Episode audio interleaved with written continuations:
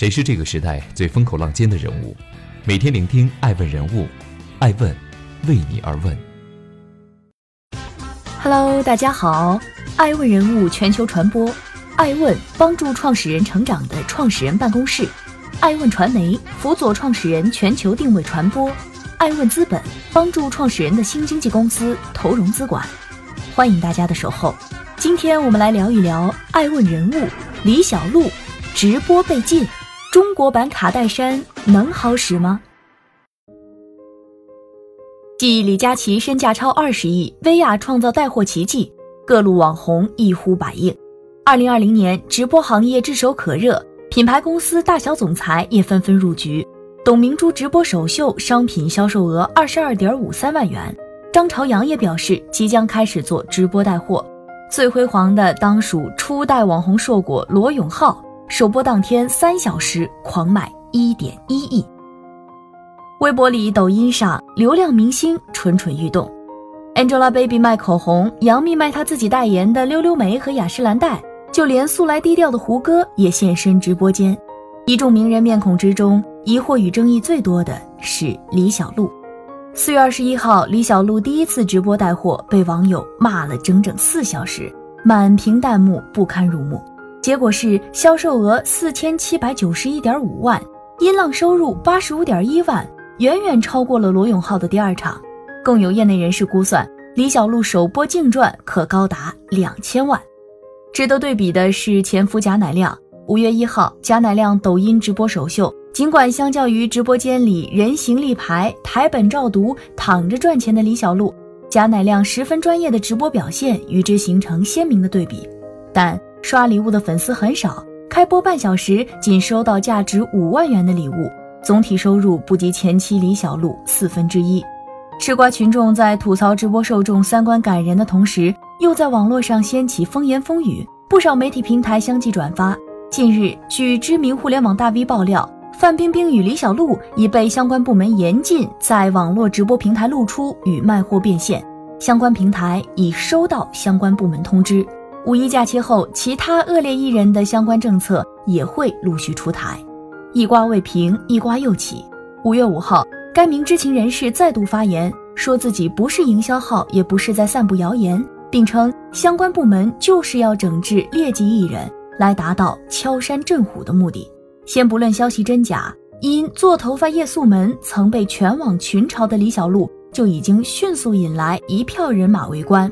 有人骂他活该。有人说他可怜，还有人感慨一手好牌打稀巴烂。欢迎继续聆听《守候爱问人物》，爱问人物全球传播。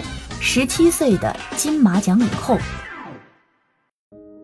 入驻抖音并立志打造专属好物推荐官的女强人人设。即便是常年无片可拍的李小璐，仍然在自己的抖音账号的个人认证一栏标注“演员”。一九八一年，李小璐出生于北京市的一个演艺世家，父亲是导演，母亲是著名演员。一九八四年，三岁的李小璐就参加了个人首部电视剧作品《孔子青少年时代》。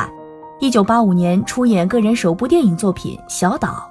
一九八六年，再度出演剧情片《我只流三次泪》。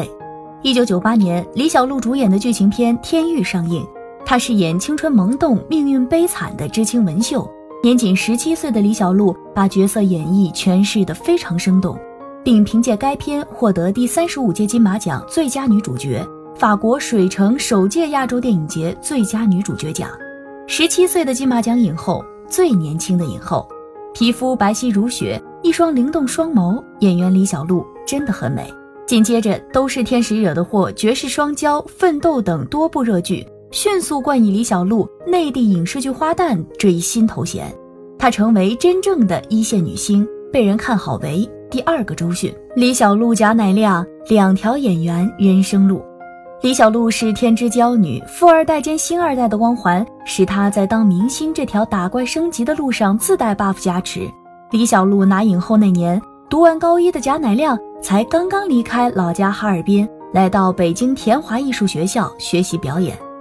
二零零一年，贾乃亮报考了北京电影学院表演系的高职班，白天在老师家吃饭，晚上在老师家睡觉。后来进了北京电影学院，贾乃亮又过起背包客的生活，穿梭于各大影厂和剧组。穷的时候，甚至连泡面都买不起，只能在家煮挂面吃。但再穷，也没向家里要一分钱。二零零二年，贾乃亮出演首部电视剧《北京假日》，正式踏入演艺圈，并在随后的几年时间出演了多部影视作品。八年后，虽然贾乃亮已经小有名气，但大多数人初次听说这个名字，还是因为他公开承认了与李小璐之间的恋情。故事的第一页，二人恋情十分甜蜜，尤其是婚后，各大综艺和社交平台都有过李小璐与贾乃亮到访撒狗粮。甜蜜的夫妻生活更是带给了双方幸福小女人与忠犬好老公的人设。甜心出生后，这两个人设之上再添元素臭美妈妈与逗逼老爸。可以说，从二零一三年到二零一七年，婚后的李小璐主要混迹于综艺节目，鲜有好的影视作品问世。针对这个现象，早就有人在李小璐的微博下发出灵魂质问：“你出道多年，演技怎么毫无长进？”李小璐正面回怼。我演技比你好一个珠穆朗玛峰。然而，翻看李小璐的作品集，从二零零零年开始演了二十年都市丽人角色的她，或许真的只能与路人切磋演技。李小璐生性热爱自由，喜欢韩流和 hip hop，不钻研演技，好好拍戏的她，不是在舞室录跳流行舞，就是在开网店卖自创潮牌，或者干脆拉着老公一起追星。尤其是二零一七年，爱奇艺推出的 Hip Hop 音乐选秀节目《中国有嘻哈》后，李小璐亲手改变了她的人生。欢迎继续聆听《守候爱问人物》，爱问人物全球传播，流量女王。争议也是热度，被骂也是流量。二零一七年，做头发夜宿门把李小璐推上了风口浪尖。之后的两年多时间里。李小璐几近息影状态，原本被人看好的《读心》也迟迟未能上映。曾活跃一时的各大综艺节目也不再请她做嘉宾，微博更新动态的频率也骤减。直到二零一九年末的某一天，李小璐开始频繁更新抖音动态。李小璐抖音账号的视频里，她开始营造一种离异妈妈努力带娃的温馨感与心酸感。有的是李小璐背着甜心，有的是骑自行车带着甜心。陪你长大，陪我变老，同一个世界，同一个妈，不少人为之动容泪目。每一条与女儿甜心合拍的视频，李小璐都能获得三百多万点赞。正式开始直播带货前，由李小璐发布的抖音中，她被问到为什么要做直播带货，李小璐回答：为了生活啊，语气尽显一个单亲妈妈的心酸、不甘与落寞。毕竟对于李小璐来说，再度出影不知何年。品牌商和投资人要考虑公众影响，广告代言也很难签约。相对于主流媒体，抖音正在演变成法外之地，有黑点的过气明星转战直播成了洗白路径。李小璐、范冰冰均成功从明星转型为网红，他们有热度，抖音要流量，二者一拍即合。二零二零年四月，抖音签了行业地狱三头狗罗永浩，紧接着又签了妇道刑场刽子手李小璐。一个是直男屌丝们追捧的男神，不管你拖欠货款还是吹牛成性，我们永远挺你；另一个是极端女权们当然原谅的对象，无论你婚内出轨还是撒谎有瘾，我们永远爱你。当然，李小璐开直播被骂、被喷、被群嘲也是必不可少的。这是我嫂子做头发了吗？恶心，不要脸！只见四月二十一号晚，李小璐直播间，包容者的声援与键盘侠的谩骂相映成趣。颇有中国版卡戴珊的味道，即便成为全国的争议对象，照样不耽误攒流量吸金。李小璐首播当晚累计观看人数高达三千七百八十九点七万人次，这一把李小璐可谓是赚足了眼球。争议不仅没有击垮她，反而成了她的获胜法宝，甚至是唯一胜算。但首战告捷不代表她能常胜将军，这涉及到明星直播与网红带货的根本区别。前者本就更吸引眼球，而本质为超级导购的后者才更具备实际的带货能力。所以，且不管网传的劣迹艺人相关限令是否真实，无论是罗永浩还是李小璐，想要真正在直播这条路上风生水起，处在直播间当个花瓶是远远不够的。正所谓行行出状元，行行不好干。想打败李佳琦和薇娅，再怎么流量至上，也还需修炼。